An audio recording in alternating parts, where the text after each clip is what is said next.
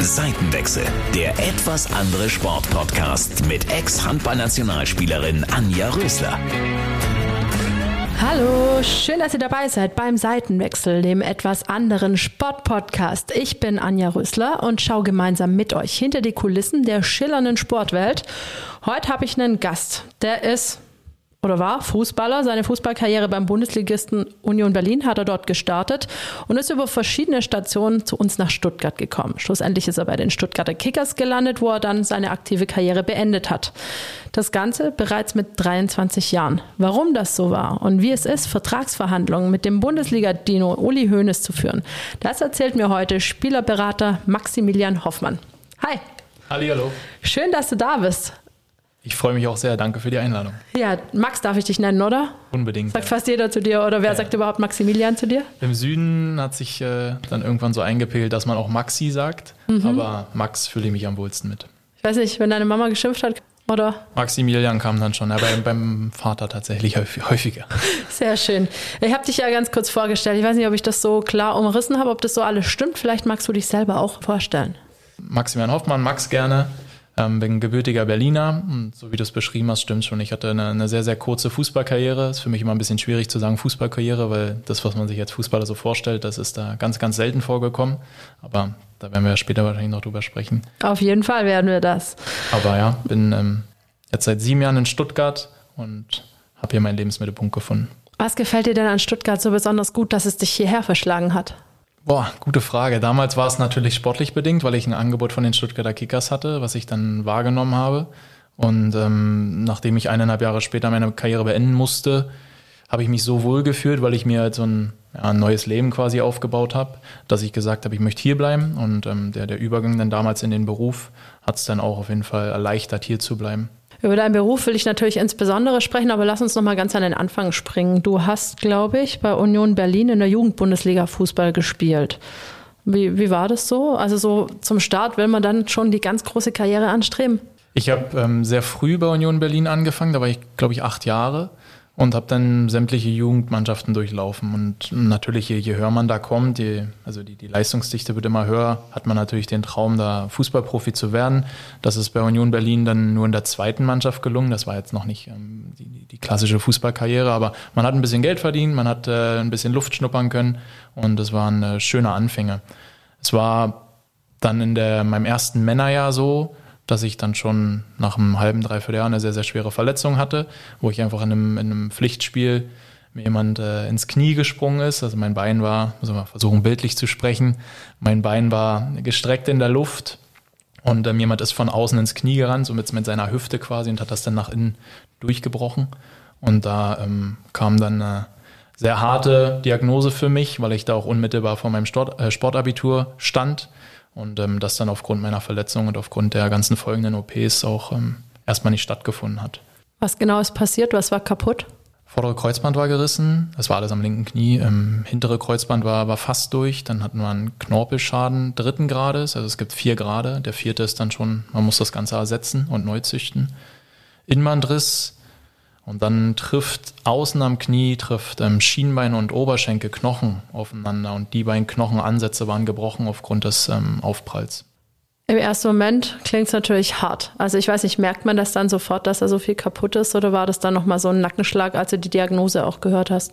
Ja, also ich bin nach dem Unfall, wurde ich kurz draußen behandelt und bin nochmal auf den Platz gegangen, habe aber nach einigen Sekunden, nach einem Pass, den ich gespielt habe, gemerkt, da, da stimmt was nicht und ähm, die Diagnose kam tatsächlich erst zwei Wochen später, weil man bei der ersten Diagnose gesagt hat, dass es definitiv nicht das Kreuzbandriss und das war das Wichtigste. Und wir haben mit, also mit dem Innenbandriss gerechnet.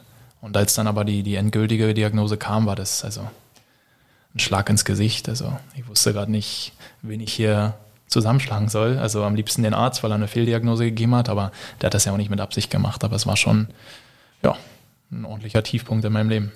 Wie hast du dich da wieder rausgekämpft oder wann konntest du wieder nach vorne gucken? Was hat dir geholfen? Es folgte die erste OP, wo man alles versucht hat, erstmal wieder zu bereinigen. Mit, also mit, mit Glück der heutigen Medizin ist doch auch alles eigentlich möglich. Aber ich habe in der ersten OP ein Bakterium, einen Keim ins Knie bekommen, was man so gar nicht erst erkannt hat. Sodass ich, nachdem ich entlassen wurde, am Tag der Entlassung, habe ich Fieber bekommen bin sofort, meine Eltern hatten ein bisschen Angst, wollten es einfach mal checken lassen, bin wieder ins Krankenhaus gefahren, haben gesagt, hey, wir haben ja heute Fieber bekommen. Und dann ähm, ging es relativ schnell. Also ich wurde auf einmal in Not-OP geschoben, wusste gar nicht ganz warum. Also wurde ja heute eigentlich erst entlassen. Und dann hatte ich irgendwann abends, spät abends eine Not-OP, weil die Blutwerte so schlecht waren und man schon vermutet hat, dass was im Knie ist. Und so war es dann auch. Ähm, ich hatte einen Keim im Knie, den man nicht kannte. Es war jetzt kein klassischer Krankenhauskeim. Und äh, man musste schauen, welches Medikament anschlägt. Und solange das nicht anschlägt, muss man parallel dazu versuchen, diesen Keim rauszubekommen. Und das war dann im, im Zweitagesrhythmus. Also du hast dann Montag, Mittwoch, Freitag eine OP. Zwischendurch hast einen Tag Pause. Und ähm, das ging dann, also Montag, Mittwoch, Mittwoch, äh, Montag, Mittwoch, Freitag OP, eine Woche Pause und dann wieder Montag, Mittwoch, Freitag. Und das ging dreimal so. Und ähm, ja, da hatte ich innerhalb kürzester Zeit auf einmal zehn OPs auf der Uhr. Mit dem Höhepunkt, das war vor der achten OP, also vor dem letzten Dreierblock eigentlich, dass man gesagt hat, dass man es nicht in den Griff bekommt, dass der Keim sich weiter ausbreitet. Und wenn der dann irgendwann mal hoch in den Körper geht, dann ist der halt auch tödlich. Deswegen muss man darüber nachdenken, das Bein zu amputieren. Und das war die Wahl, vor die sie mich gestellt haben, wo sie gesagt haben, wir haben jetzt, also 7 Uhr war, glaube ich, Visite immer oder noch ein bisschen früher und ich hatte immer für 12 Uhr den OP-Termin.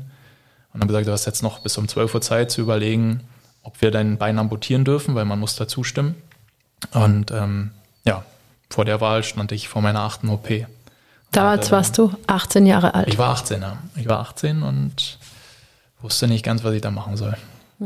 Wie bist du zu einem Entschluss gekommen? Also du hast offensichtlich beide Beine noch? Ich habe beide Beine noch, ein Glück, bin ich sehr dankbar für. Ähm, ich habe natürlich mit meiner Mutter telefoniert, ich habe mit meinen damaligen Beratern telefoniert, weil ich ein sehr, sehr enges Verhältnis zu denen hatte aufgrund dieser Geschichte. Und ähm, ja, ich ähm, hatte irgendwann das Gefühl, ich habe jetzt gar nicht wirklich die Wahl, weil was ist die Wahl? Also Bein nicht amputieren lassen und dann sterben oder was, was, was kann ich jetzt hier mir aussuchen? Und dann habe ich gesagt, gut, dann unterschreibe ich, dass ihr das Bein amputieren dürft und äh, rettet halt das Leben, ja, wenn es dann so kritisch ist. Und so wurde ich dann auch in OP geschoben. Also mit dem Gedanken, okay, gucken wir mal, ob das Bein noch dran ist. Was ist das für ein Gefühl, wenn man da in den OP geschoben wird? Man hat jetzt äh, Pest oder Cholera auszuwählen in dem Fall, Bein oder nicht Bein. Wie geht man da rein? Also ich meine, kriegt man wahrscheinlich sowieso eine Vollnarkose. Das heißt, du weißt im Prinzip gar nicht, was passiert. Hast keinen Einfluss auf die ganze Geschichte. Was, was hat das mit dir gemacht? Das war eigentlich immer das Schlimmste, dass du in den OP geschoben wurdest und ja wirklich nicht wusstest, also in dem Moment dann auch nicht wusstest, wie du aufwachst. Ich hatte relativ zu Beginn mir schon so als, Ziel gesetzt, als Vision gesetzt. Das kam auch tatsächlich durch meinen Berater so ein Stück weit, dass er immer gesagt hat, wenn wir den ganzen Scheiß überstanden haben, dann freuen wir uns, wenn wir dich wieder auf dem Platz spielen sehen. Und das war so ein bisschen die, die Vision, die ich hatte, wo ich dachte, okay, wenn das Ding hier rum ist, dann stehe ich irgendwann auf dem Platz und äh, alle können wieder zugucken, wie ich einfach ganz normal Fußball spiele. Das hat mich extrem bei Laune gehalten und mir auch enorme Kraft gegeben, weil wenn man, glaube ich, darüber nachdenkt, was jetzt hier gerade passieren kann und was vielleicht der Worst Case ist, dann wäre ich da wahrscheinlich in irgendwelche Depressionen gefallen. Ja, habe einfach nur gehofft, dass sie dann mit dieser achten OP mein, mein Bein halt retten, ne, weil das Ziel, Fußball zu spielen und Fußballprofi zu sein, zu werden, war ja durchaus noch der gleiche Traum wie davor. Das ist richtig. Dann war das so, du bist aufgewacht und hattest beide Beine noch dran.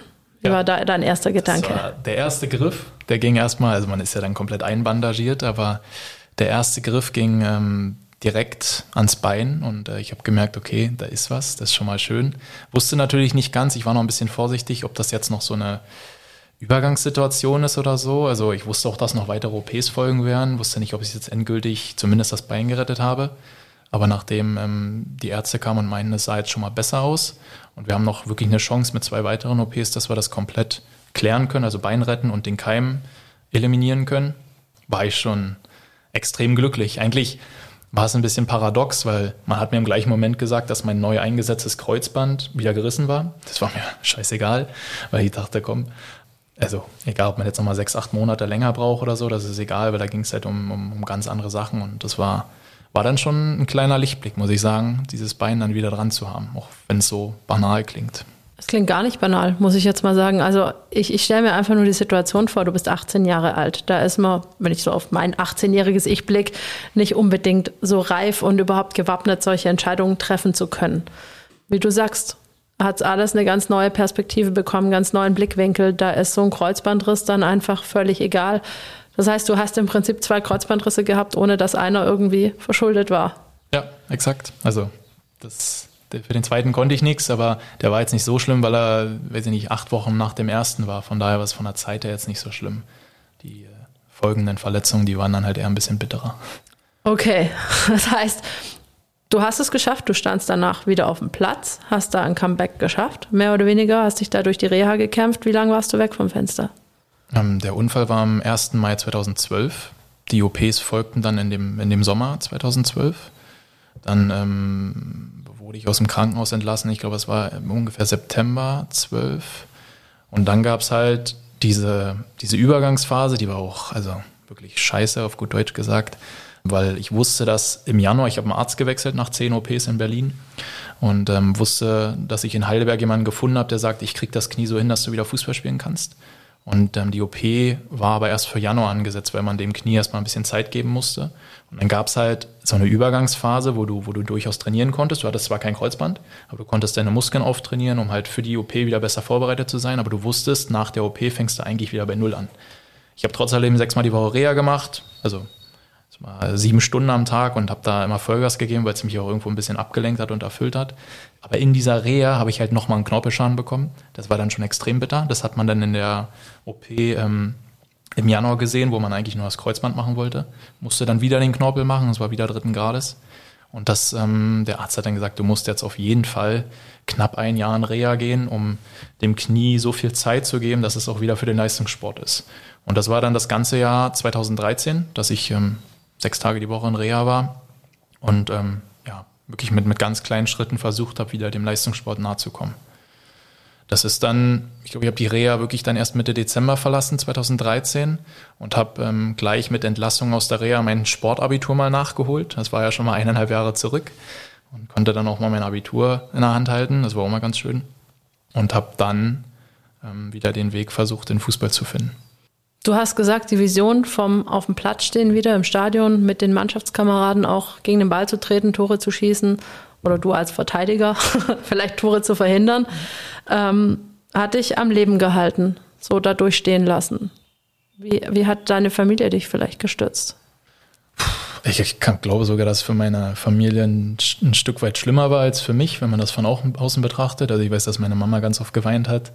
Ähm, da war ich dann, glaube ich, noch ein Stück, ein Stück stärker, aber sie waren jeden Tag dort. Also meine engsten Freunde waren dort, also noch heute mein, mein, mein best, einer meiner besten Freunde und auch ein Spieler, den ich heute sogar betreue.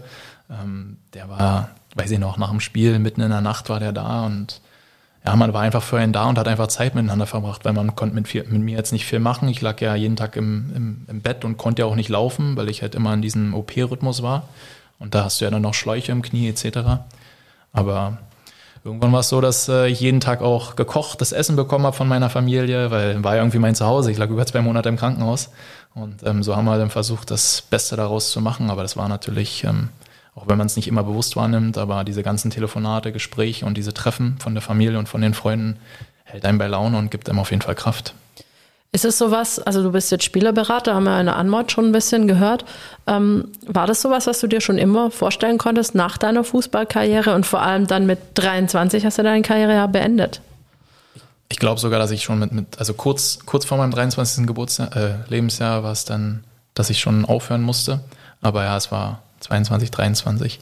Ich konnte es mir nicht vorstellen, also Berater zu werden. Ich hatte noch ganz andere Ziele im Kopf und das war wirklich erstmal diese Fußballprofi-Karriere wirklich mal zu leben, weil ähm, klar, auf dem, auf dem Blatt Papier habe ich irgendwo mal einen Profivertrag unterschrieben, aber das war gefühlt, war es tatsächlich nicht so, weil ich habe nicht diesen, diesen klassischen Spielrhythmus gehabt, dass ich jede Woche vor zigtausend Zuschauern gespielt habe, weil ich habe äh, vor meinen Reha-Trainern gespielt. Ja. Das war ja auch während der Fußballzeit eigentlich mein, mein, ja, meine Hauptaufgabe, immer wieder da zurückzukommen und, und, und fit zu werden, weil diese, diese Zeiträume, wo ich fit war, also das waren vielleicht mal zwei Monate, zweieinhalb Monate, wo ich am Stück trainiert habe und da ähm, ja, hatte ich noch andere Ziele, als jetzt Spielerberater zu werden.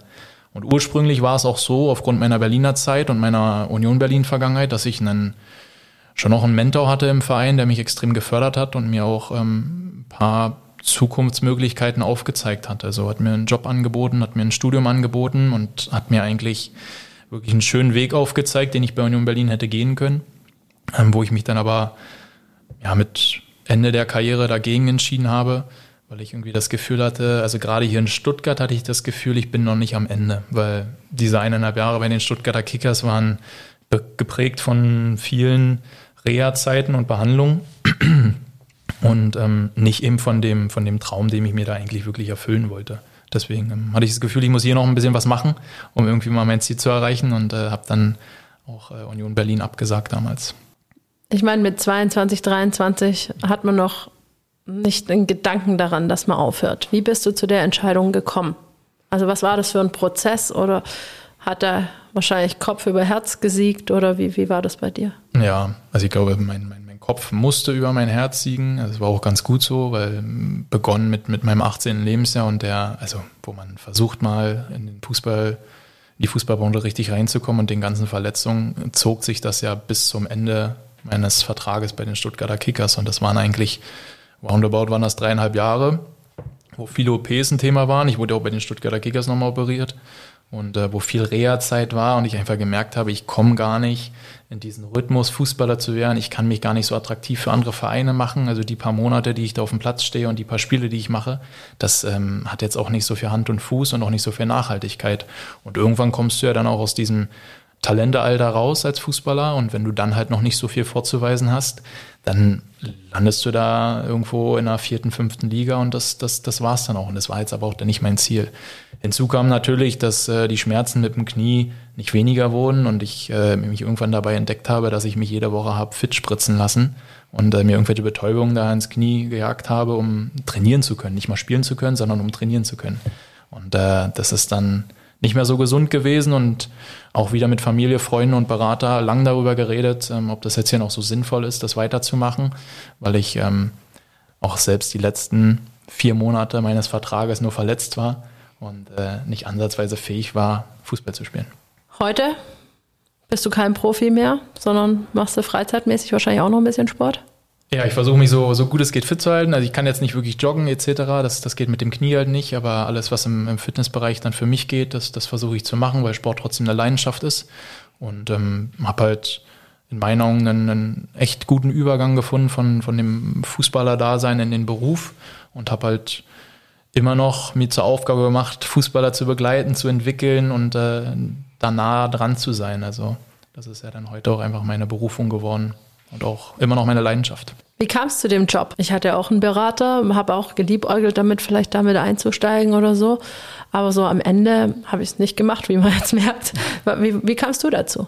Ich hatte vorhin schon kurz erwähnt, dass es zum einen die Möglichkeit gab, bei Union Berlin so diesen, diesen Studienweg zu gehen und dann da ähm, in, in, in Managementfunktionen, früher oder später war mal die Vision, da tätig zu sein, was ich mir hätte gut vorstellen können. Aber ich hatte eine extrem starke emotionale Bindung zu meinen damaligen Beratern aufgrund dieser Verletzungsmisere. Da hat es für mich erstmal Sinn gemacht, da auf jeden Fall reinzuschnuppern und mal zu gucken, in welchem Bereich ich mich ähm, wiederfinde. Und so fing es auch an. Also ich habe da nebenberuflich gearbeitet. Ich hatte noch wirklich zwei andere Jobs, um erstmal auch über die Runden zu kommen. Also es war ja dann gerade dieses eine oder halbe, dreiviertel Jahr Übergangszeit, ähm, wo ich, wo ich verschiedenste Dinge gemacht habe, ganz viele Seminare besucht habe, um einfach mal zu schauen, was findet denn ein Max Hoffmann am Arbeitsmarkt? Weil das ist was anderes als äh, Fußballer zu sein. Da machen es meistens andere Leute für einen. Und da habe ich versucht, viele Einblicke zu bekommen und auch ja einen Job zu finden, wo ich mich wiederfinde und wo ich halt auch anerkannt werde, weil mit dann war ich dann schon 23. Jetzt mal zu sagen, ich bin hier Berater, also ich weiß nicht, ob ich als Spieler mir einen Berater genommen hätte, der 23 Jahre ist. Also das ist natürlich kommt mit dazu, aber es kam eigentlich über Learning by Doing und so ein bisschen Eindrücke sammeln, erstmal auf Nebenjobbasis, bis ich mich dann 2015 Ende oder Anfang 16 dann dafür entschieden habe, zu sagen, das mache ich jetzt hier Vollzeit und auch die Möglichkeit natürlich bekommen habe von meinen Beratern, das, das Vollzeit zu machen. Im Fußball muss man da, glaube ich, schon ein paar Prüfungen ablegen. Also es ist jetzt nicht so, dass du dir einfach so auf Heft aufs Heft schreibst oder aufs Revers, so, ich bin ein Spielberater, da bin ich so, her mit den Kohlen. Na, eigentlich gibt es nur noch eine, eine Lizenz, die man sich mehr oder weniger erkauft. Also eine Registrierung gibt's ähm, vom, vom, vom DFB und da reicht's aber, wenn in der Agentur einer registriert ist oder man hat einen Rechtsanwalt. Und deswegen ähm, musste ich mich bis heute noch nicht mal registrieren. Also ich habe es manchmal Auslands, bei Auslandstransfers gemacht, weil wir uns dann auch registrieren müssen, aber dann nehmen wir dann einen aus der Agentur, weil einer muss sich registrieren, das ist dann wichtig. Somit gab es jetzt keine Prüfung, die man dort ablegen muss. Und somit kann man da relativ schnell sagen, ich bin jetzt Berater oder in meinen Augen war es ja, ich arbeite in einer Berateragentur. Ich wusste nicht, dass ich jetzt so wie heute wirklich ähm, viele Spieler berate und begleite, weil es hätte auch sein können, dass ich der Mann wäre fürs Office oder weiß ich nicht, ein Fahrer werde, keine Ahnung, Scout etc. Aber ähm, dass ich mich so in der Rolle wiederfinde, das wusste ich damals ja noch nicht. Okay, wie viele Sportler oder wie viele Fußballer betreust du jetzt so? Nur ich, es ist schwer zu sagen. Ich rede da schon immer gern vom, vom Wir, weil wir ähm, alle immer versuchen, einen ordentlichen Draht zu den Jungs auch zu haben und jeder Ansprechpartner vielleicht für andere Dinge ist oder für verschiedene Dinge ist. Wir sind bei roundabout 50 ähm, Spielern im Jugend- und, Profibereich und darüber hinaus sind es 10 bis 15 Trainer, die wir mittlerweile auch dazu betreuen und begleiten. Und ähm, ja, dann haben wir noch ein paar externe Kooperationen, wo wir einfach mit dem anderen Berater zusammenarbeiten und dann halt viele Vertragsgeschichten zusammen machen. Aber hausintern sind es dann roundabout 60 bis 65 Klienten. Das ist ja nicht so ganz wenig. Man macht ja da nicht nur Verträge, oder? Vertrag ist tatsächlich eigentlich die, die geringste Zeit. Also ein, eine Unterschrift, das wissen wir alle, die geht relativ fix, aber eine Vorbereitung, das übernimmt dann auch unser Rechtsanwalt. Da müssen wir nur mit dem telefonieren und das meiste halt verstehen, aber rechtlich müssen wir halt auf seine Expertise hoffen. Die Verhandlungen ist auch nur ein Bruchteil eines Jahres, aber der Alltag ist ja viel mehr Spielerpflege, Spielerentwicklung und, und dann halt auch immer wieder zu schauen, findet man neues Talent, was man ähm, zu sich holt und dann halt einfach begleitet und entwickelt. Spielerentwicklung, was, was bedeutet das? Also wenn man deinen Job so fasst, was, was machst du da konkret? Spielerentwicklung. Entwicklung ist natürlich ein großes Wort und sehr, sehr individuell, weil jeder Spieler was anderes braucht, um sich zu entwickeln. Aber es geht natürlich darum, dass der Spieler erstmal seine maximale Leistungsfähigkeit erklimmt, ja, dass wir ihm dabei helfen können, dass wenn wir vielleicht auch Dinge sehen, wo er sich verbessern kann, dass wir ihm das erstmal sagen und dann auch unter Umständen Möglichkeiten stellen, wie er sich da entwickeln kann. Und ähm, dass wir parallel zu seiner maximalen Leistungsfähigkeit unser Maximum geben, dass er höchstmöglich ankommt in seiner Fußballkarriere. Und das ähm, ist ja anfangs immer schwierig gesagt, deswegen brauchen wir da ein gutes Auge, um zu sehen, okay, da sehen wir was in ihm, der kann wirklich mal, wenn er jetzt 17, 18 ist, äh, mal, mal in den ersten Ligen landen.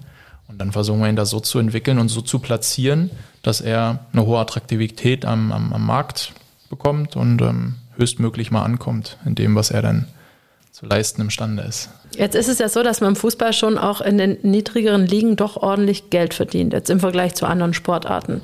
Dann ist es so, dass es heißt, in der D-Jugend werden die kleinen Fußballtalente schon vom Markt gefischt. Was würdest du sagen, ist so das Alter, ab wann ihr euch die Talente raussucht, beziehungsweise ab wann man eigentlich auf jeden Fall einen Spielerberater haben sollte? Also wir sind da, glaube ich, noch vielleicht zu altmodisch, weiß ich nicht, aber wir fangen da sehr spät an, eigentlich erst ab dem Leistungsbereich. Also 17 sagt man so ist Leistungsbereich. Ähm, kann auch mal natürlich nur 16 Spieler sein. Aber ähm, angefangen wird da in unserer Branche, glaube ich, schon in der U12, U13.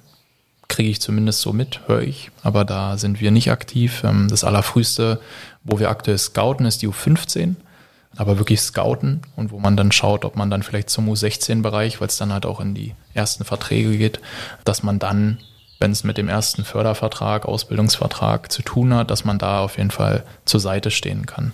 Aber ähm, da habe ich mich von Anfang an wirklich sehr unwohl gefühlt, habe ich gemerkt, als ich mit, mit ganz, ganz jungen Kerlen am Tisch saß und dachte mal, was soll ich denen jetzt groß erzählen? Weil die sollen zur Schule gehen, sie sollen Spaß haben und sollen kicken. Ja? Das ist das Wichtigste. Aber spätestens ab dem Leistungsbereich wird es dann, glaube ich, schon wichtig, jemanden beiseite zu haben, der ihm unterstützt und, und auch ein bisschen hilft. Jetzt sind ja da viele Papas sehr ambitioniert unterwegs, ob es jetzt ein Mesut Özil ist, wo man hört, dass der Papa da alles führt. Was hältst du von solchen Konstellationen? Also beim Mesut Özil, das habe ich jetzt wirklich gar keinen Einblick. Man kennt es natürlich. Ich glaube, ich würde es als Vater nicht anders machen, dass ich mich auf jeden Fall darum sorge, was mit meinem Jungen passiert oder wer was mit meinem Jungen macht. Ich glaube, dass ein Papa elementar wichtig ist für so einen Spieler, weil er die engste Verbindung in den meisten Fällen oder auch die Mama ähm, die engste Familie ähm, Verbindung hat zu dem Jungen. Man muss sie halt mit einbeziehen. Das ist, glaube ich, schon wichtig, weil irgendwo ist, ist man ja dann so ein, so, ein, so ein Team, so ein internes Team, was einfach das Wohl des Kindes will. Und wenn das alle verstanden haben, dann kann das eine, eine absolut unterstützende Kraft sein. Wie viele Mamas begegnest oder wie vielen Mamas begegnest du denn so auf dem Sportplatz? Also würdest du sagen, es ist schon eher so eine Männerdomäne oder können ja durchaus auch sehr ambitionierte Mamas aufschlagen.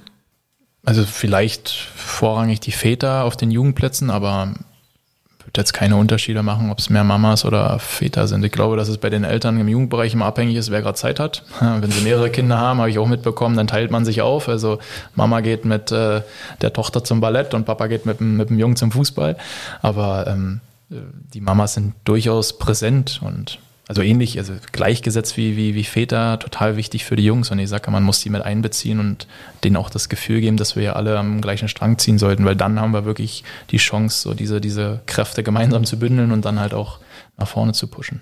Ich muss ein bisschen schmunzeln, weil wissen wir, ich beim Ballett finde, da muss schon viel passieren. Also ich weiß, ich weiß, ich weiß. Ich will dich nur ein bisschen foppen. Äh. Wenn man jetzt so deinen normalen Arbeitsalltag anschaut, wie, wie sieht so ein normaler Tag in deinem Berufsleben aus? Kannst du uns da mal mitnehmen? Ja, ähm, normaler Alltag ist ähm, viel telefonieren. Das ist auf jeden Fall Alltag. Also jeden Tag wird telefoniert und das auch viel, um das also zum einen mit, mit, mit eigenen Spielern, eigenen Trainern, mit meinen Partnern, Geschäftspartnern oder halt auch mit Managern von Clubs. Das ist auf jeden Fall Alltag. Ein weiterer Punkt ist die hohe Flexibilität, die man mitbringen muss. Ich glaube, wir haben ja jetzt auch schon zweimal unseren Termin hier verschoben, weil ich kurzfristig absagen musste. Aber das ist dann so, dass am Abend irgendwie eine, eine Info kommt, eine Nachricht kommt, morgen dann und dann ist, weiß ich nicht, Pressekonferenz, Vertragsunterschrift und dann muss man dem halt nachgehen. Also eine hohe Flexibilität. Und ähm, wenn es Corona jetzt nicht gäbe, dann wäre es auf jeden Fall am Wochenende auch viele Fußballspiele sehen, in vielen Stadien sein. Und ähm, ich sag mal Freitag bis Sonntag, Tendenz Montag. Spiele zu schauen und unter der Woche dann zu Hause zu sein, Homeoffice zu machen und die anderen Dinge, die dazugehören, telefonieren etc. Alles mit zu absolvieren. Also stabiles Netz und guter Handy-Akku sind für dich wahrscheinlich Gold wert. Elementar wichtig. Wir ähm, bekommen immer wieder mit, dass bei uns in der Agentur dann irgendwann die Handys Selbstmord machen, weil sie nicht mehr wollen. Und dann müssen wir sie austauschen. Aber ja, das ist, brauchen wir auf jeden Fall. Wie lange hält so ein Handy bei dir, wenn du sagst, die sagen irgendwann Ciao, Exitus? Also jetzt habe ich tatsächlich in den letzten Monaten mitbekommen, dass WhatsApp immer wieder äh, also einfach sich schließt, ja, und dann du denkst, das Handy geht aus. Jetzt ist es keine zwei Jahre alt, also ja, eineinhalb bis zwei Jahre hält es maximal und dann haben wir aber auch immer ein Ersatzhandy, muss ich dazu sagen. Also ich habe für mich immer ein Ersatzhandy, dass, wenn was ist, ich sofort tauschen kann. Aber okay. jetzt im Sommer wird es wieder Zeit. dann schauen wir mal, welches Phone wackelt. Mal gucken. Genau. Du hast es gerade schon angesprochen, Pandemie haben wir jetzt. Wissen wir alle, sind wahrscheinlich alle schon geplagt, genervt davon. Ähm, jeder weiß, wie wichtig es ist, gesund zu bleiben. Du wahrscheinlich ganz besonders auch mit deiner Verletzungshistorie. Wie hat sich dein Arbeitsalltag geändert dadurch? Was ist anders? Eine ganze Menge ist anders. Ich äh, war noch nie so, so viel zu Hause wie, wie in der Corona-Zeit. Also ich habe meine, meine Wohnung ganz anders kennengelernt, habe gemerkt, dass ich mich da auch wohlfühlen kann und äh, viel Zeit mit der Freundin verbracht, was, was so vorher eigentlich auch nicht der Fall war. Aber auch wir haben gemerkt, dass wir uns mögen, also ist auch okay. nee. Aber ansonsten ist es wirklich ganz viel von zu Hause. Die Fußballspiele, die ich sonst im Stadion sehe, die, die schaue ich jetzt von zu Hause aus. Also ist dann alles, was halt so übertragen wird oder was man im Internet findet, um halt trotzdem mit den Jungs darüber reden zu können im Anschluss. Aber der, der Alltag mit dem Telefonieren bleibt sogar ein Stück weit vermehrt, weil man halt nicht diese Treffen im Stadion hat. Das unterschätzt man dann, glaube ich, wie viele Menschen man da man treffen kann und wie viele Gespräche man führt, wie viel Informationsaustausch man hat. Und das muss man jetzt irgendwie versuchen, ein bisschen übers Handy auszugleichen, was nicht möglich ist, aber man versucht es natürlich so gut wie möglich. Also zusammenzufassend, viel zu Hause, und äh, viel telefonieren, viel Fußball gucken von zu Hause und ab und zu versuchen, Termine wahrzunehmen, wo es dann geht. Ich sag mal, in deinem Job braucht man wahrscheinlich, wie du es gerade angesprochen hast, ganz viel Netzwerken und viel Smalltalk und so weiter. Wie du sagst, am Telefon schier unmöglich, das zu kompensieren. Wie machst du das? Zum einen natürlich über die, die, die Spieler, über die Jungs. Ähm, wenn wir wenn wir Spieler scouten und neue Jungs dazugeholen, dann, also vielleicht auch der bei einem Verein spielt, den wir, wo wir noch nicht so den Draht haben, dann kommt man ja zwangsläufig irgendwann mit denen in Kontakt und erweitert halt so sein Netzwerk. Und ansonsten ist es meistens über, über Transfers, die man macht, über ähm, vielleicht ausgetauschte Direktoren, ausgetauschte ähm, Trainer innerhalb eines Vereins, wo man schon Spieler hat, wo man dann immer wieder Leute kennenlernt. Aber im Fußball geht das relativ fix, weil äh, gefühlt ist es trotzdem ein Dorf, diese große Fußballwelt, wo man irgendjemanden kennt, der den anderen kennt, etc. Und da gibt's immer mal wieder Parallelen. Also es ist der Austausch mit den, mit den verschiedensten Leuten auf unterschiedlichsten Ebenen, die aber alle im Fußball arbeiten. Wir haben noch gar nicht über den Namen eurer Agentur gesprochen. Wenn ich jetzt ein junger Fußballer oder eine Fußballerin wäre, weiß nicht, ob ihr auch Fußballerinnen nehmt, kann ich auch einfach sagen, hey, hi, ihr habt ein Video von mir, wie wär's? Wollen wir nicht? Gibt's oft natürlich. Also AK Global GmbH ist die Agentur, um das nochmal kurz zu klären. Ähm, Gibt es auch schon seit elf Jahren mittlerweile. Und ähm, es gibt viele Anfragen mittlerweile von Spielern, also aus aller Welt, die uns Videos schicken, die uns ihre Lebensläufe schicken und ähm, etc. Aber wir scouten schon proaktiv, also wir haben schon andere oder genaue Vorstellungen, wen wir denn zu uns holen wollen. Und irgendwie brauchst du auch immer einen Bezug zu dem Jungen. Deswegen ist es jetzt beinahe bei einer Kaltakquise relativ schwierig und man muss dann schon mal ein bisschen recherchieren, inwieweit das sinnvoll für uns ist, dass wir uns mit dem Jungen auseinandersetzen. ist ja auch regionsbedingt, aber ja, es gibt viele, die von außen kommen. In den meisten Fällen sind es äh, von uns proaktive, akquirierte Spieler, die wir dazu nehmen. Okay, und Frauen nicht? Achso, Frauen. Im Frauenfußball stand jetzt keine Fußballerinnen und auch kein ähm, Trainer im Fußball, äh, von, im Frauenfußball. Aber ähm, das wird sich jetzt, denke ich mal, in den nächsten zwei Wochen ändern. Da muss halt noch die Vertragsunterschrift runter und dann haben wir auch einen Trainer, der im Frauenfußball aktiv ist und dann, äh, der hat das gestern angesprochen, äh, relativ witzig, dass er meinte, da können wir ja mal schauen, ähm, inwieweit sowas sinnvoll ist. Aber ich brauche natürlich eine Expertise, also ich kenne den Markt halt 0,0 und ähm, da muss man dann auch erstmal schauen, inwieweit das sinnvoll ist, dass ich da dann Fußballerinnen auch betreue und welchen Mehrwert ich überhaupt mitbringen kann oder wir als Agentur mitbringen können. Jetzt haben wir natürlich viel über deinen Job geredet und wenn wir jetzt mal so Butter bei der Fische machen, was war denn so der spektakulärste Transfer, wo du mit dabei warst? Oder für dich der spektakulärste? Hm. Also ich glaube mit, mit Abstand der Transfer von Benjamin Pavard von Stuttgart zu Bayern München, wo ich schon auch das große Glück hatte, dass ich äh, der Einzige in der Agentur bin, der Französisch spricht. Ich habe mir mal vor zweieinhalb Jahren auf die Fahne geschrieben, Französisch hattest du in der Schule, das baust du jetzt mal auf. Das könnte durchaus im, im Job mal sinnvoll sein. Deswegen habe ich da, also auch heute noch, hatte heute früh Französischunterricht, habe ich heute noch Französischunterricht. Und äh, das war auf jeden Fall der spektakulärste Transfer, den ich miterleben durfte. Also wo ich ganz nah am Benji war, wo ich den ganzen Prozess bei Bayern miterleben durfte und wo ich einfach das, diese ganze Abwicklung mitbekommen habe und auch dabei sein durfte. Das war schon eine große Nummer und hat extrem viel Spaß gemacht. Lässt uns da ein bisschen mit reinspickeln. Wie war das so mit Uli Hoeneß, nehme ich an, zu sprechen? Wie warst du bei dem auf der Couch? Ich, ich keine Ahnung, wie sowas abläuft. Wie läuft das? Ja, auf der Couch war ich nicht. Also es gab mal einen. also ich meine nicht die Besetzungscouch. nee, das, das nicht. Ähm, es, es gab mal bei ihm zu Hause gab es mal eine Einladung zum Essen, wo man in großer Runde wirklich beisammen saß und auf der Terrasse gegessen hat und Wein getrunken hat, von, ich glaube, Louis van Raal Lieblingswein oder so haben wir getrunken. War Mittagszeit, war ein bisschen kritisch. Aber hat er geschmeckt, der Wein? Hat sehr geschmeckt. Essen war wahnsinnig lecker. Ähm, ich dachte aber nach der Vorspeise, dass ich jetzt schon, also dass es das war, weil es gab Pilzrisotto, das weiß ich nicht wie heute, und dann kam aber irgendwann äh, Rinderfilet und ich dachte so, okay, also wer kommt denn hier noch? Weil Pilzrisotto ist für mich keine Vorspeise gewesen, es war ein Riesenteller. Aber gut, da war, war die Familie Hoeneß sehr, sehr spendabel und äh, hat sich um unser Wohl gesorgt. Aber ja, wir saßen auf der Terrasse und haben dann da zwei, drei Stunden zusammengesessen, haben gegessen und ähm, ist jetzt nicht so, dass ich mit ihm rede, weil ich habe viel mehr zugehört, weil es natürlich eine große Ehre war, da am Tisch zu sitzen und ähm, einfach mal zu hören, wie Uli Hoeneß spricht, wie er dann denkt und was er da so von sich gibt. Und wie ist er so, so ganz nah ihn mal zu erleben? Wahnsinnig sympathisch. Also eine unfassbare Sympathie habe ich direkt empfunden, also auch von seiner Frau. Er war ganz witzig, dass äh, Uli Hoeneß immer die Teller gebracht hat etc. Und äh, dann Susi heißt er, glaube ich, ja Uli, jetzt setz dich mal hin. Und aber er wollte immer alle wirklich da bemuttern, war mega sympathisch, war total angenehm und äh, kann, kann ich aber auch eine wahnsinnige Autorität, weil man einfach weiß, wer da neben einem sitzt. Also kann ich nicht anders sagen. Ich meine, du bist jetzt ein, ein, relativ junger Hase im Geschäft, du hast es vorher schon angesprochen. Gibt es da so Situationen, wo du dich nicht ernst genommen fühlst oder wie geht man überhaupt mit so Situationen um? Hast du sowas schon erlebt? Ja, erlebt auf jeden Fall. Ich glaube, das Wichtigste ist, dass ich mich erstmal selber mal ernst nehme, weil sonst kann ich es auch so vom Gegenüber nicht erwarten. Ich glaube, dass es da so eine gewisse Aura gibt, die man ausstrahlt, die, die merkt auch der Gegenüber, wenn ich mich da selber nicht ernst nehme. Das ist, glaube ich, schon mal der, die Grundvoraussetzung, die ich dann auch in den jungen Jahren relativ schnell lernen musste. Ähm, aber mit Sicherheit gibt es immer mal wieder den einen oder anderen, der denkt, was will der jungsche Hüpfer mir da eigentlich erzählen? Das ist okay, also wird auch immer so sein, aber ich sehe das Alter als unfassbaren Vorteil, weil ich halt schon sehr, sehr früh ins Geschäft reinkam und ich habe damit 22, 23 begonnen, bin jetzt 28 und wenn ich irgendwann mal 40 bin, dann bin ich über 15 Jahre im Geschäft und habe da schon eine ganze Menge gesehen. Deswegen sehe ich es als Vorteil und bin da bisher auch positiv gestimmt. Wie boxst du dich aus so Situationen frei? Das ist pauschal gar nicht zu sagen. Also ich glaube, hängt ein bisschen davon ab, um welche Sache es geht. Also wenn wir über einen Spieler reden, wo, wo ich dann nicht ernst genommen werde, dann ist es entweder nicht der Spieler, den er bekommt, oder die Vertragsverlängerung, die wir nicht machen, etc. Also, weiß ich nicht. Habe ich jetzt keine pauschale Antwort drauf, aber ich habe jetzt auch nie, also ganz selten das Gefühl, dass mich jemand so gar nicht ernst nimmt oder irgendwie verhöhnt oder so. Das hatte ich jetzt so noch nicht. Ich muss sagen, du wirkst unglaublich eloquent, sehr sympathisch auch, also um dir mal ein Kompliment zu machen. Und Vielen ich Dank. hätte Kann ich nur nie, zurückgeben. Also ich danke, das ist sehr nett.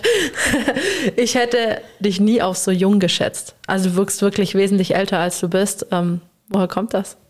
Gute Frage. Danke natürlich erstmal für das Kompliment. Ähm, das habe ich auch schon mehrmals gehört. Ich glaube, dass es ein bisschen das Umfeld ist, was mich da sehr prägt. Und aufgrund dieser Verletzungsmiserie ganz zum Anfang musste ich mich halt oder habe ich mich mit sehr vielen Menschen umgeben, die mich pushen, die mich nach vorne bringen. Und die waren tendenziell auch alle, alle älter als ich. Und ähm, mein heutiger Mentor, Geschäftspartner, ist ähm, Mitte 40. Der begleitet mich jetzt auch schon seit, seit äh, knapp, knapp zehn Jahren. Und der sagt das halt auch immer, dass er das Gefühl hat, er redet hier mit einem Gleichaltrigen, aber ich glaube, es ist schon sehr ähm, geschuldet deswegen, weil ich mit ihm viel Kontakt habe und auch mit vielen anderen älteren Leuten. Im Business sowieso, weil Manager, Trainer etc. sind eigentlich alle älter als ich. Und das ja, prägt dann schon. Um, Umgang formt den Menschen, sagt man, glaube ich. Oder du bist die Summe aus den fünf Leuten, um, mit genau. denen du dich umgibst. Irgendwie sowas heißt es doch da auch genau, immer so schön, genau. gell? Ja. Wobei der Altersdurchschnitt da sich wieder ein bisschen äh, runterziehen würde, weil äh, natürlich auch viele Spieler mein, mein, mein Umfeld dann bestimmen, aber das ist auf jeden Fall ein großer Punkt, der dafür spricht. Ja. Haben wir uns die philosophischen Dinge um die Ohren. Wahnsinn. Ja. Brutal. Jetzt ist es so, bevor ich einen Spielerberater hatte, damals hatte ich immer so gedacht, nee, wir kriegen das alleine hin, wir machen das so. Und dann ging es auch mal, Schanz Ausland bei mir auch mal was angeklopft hat, wo ich dann irgendwann mal gesagt habe, nee, ich glaube, ich habe jetzt solche Anfragen, da fühle ich mich irgendwie nicht mehr wohl wenn es nicht jemand Professionelles macht. Aber Spielerberater an sich sind ja schon ein bisschen, ähm, sag ich mal, mit einem schlechten Ruf behaftet, grundsätzlich. Wie erklärst du dir das, beziehungsweise was kannst du dem entgegnen, so einem Ruf? Ja, die Erklärung ist für mich, glaube ich, sehr, sehr leicht. Es, es, braucht nicht viel, um Berater zu sein. Das haben wir ja an meiner Geschichte gesehen. Also ich musste jetzt keine großartige Prüfung machen etc. Ich hatte zwei Leute, die mich gefördert haben und bupp war ich in einer Berateragentur. Ähm, ich glaube, dass da jeder die, die Rolle des Beraters anders interpretiert. Und das ist, glaube ich, der große Punkt, wenn es da so einen, so einen Leitfaden gäbe oder auch eine Sache, die man ein Stück weit sich zu Herzen nehmen sollte oder auch lernen muss, dann hätten wir, glaube ich, ganz, ganz viele Leute, die da wegfallen. Und dann kommt ein weiteres Problem dazu, dass die Berater, die, ich sag mal, dann vielleicht auch fürs schlechte Image sorgen, dass die nicht lange am Markt sind. Also das ist auch Fakt. Also es gibt nicht viele Berater, die, die davon leben, die es hauptberuflich machen und die vielleicht sogar eine Agentur haben, wo ein paar Mitarbeiter hinterstecken, weil das ist ja ein Unternehmen, was irgendwie wirtschaften muss und äh, irgendwas muss man da schon richtig machen, um wirklich Geld zu verdienen, um halt auch Transfers abzuschließen, weil das gar nicht so leicht ist, wie man sich das vielleicht vorstellt. Und deswegen ähm, glaube ich, dass die Leute, die am Markt sind und da seit Jahren auch wirklich Geld mit verdienen, dass die im Großen und Ganzen sehr, sehr gute Arbeit machen. Und ähm, dieses, dieses Image einfach von denen kommt, die dann wahrscheinlich in zwei Jahren wieder ausgetauscht sind, weil sie sich gar nicht am Markt halten oder die es nebenher machen, etc. Weil ähm, ich glaube, so viele Menschen kann man gar nicht täuschen, dass man über Jahre am Markt Transfers macht und Fußballspieler berät, weil da sind ja viele intelligente Menschen einem gegenüber und würden das dann auch merken, wenn man jemanden hintergangen hat oder etc.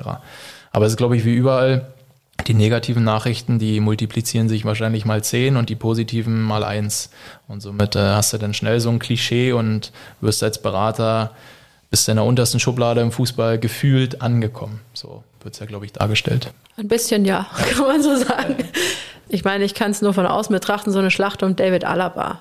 Weiß man nicht, wer sagt wie was, was stimmt jetzt, so wie es in der Presse dargestellt wird. So eine Situation als Berater von so einem Spieler, was würdest denn du machen? Also grundsätzlich sind die Medien ja auch der, ja, können ein Instrument sein, um sowas mit zu pushen, also um auch den Markt für ihn zu pushen.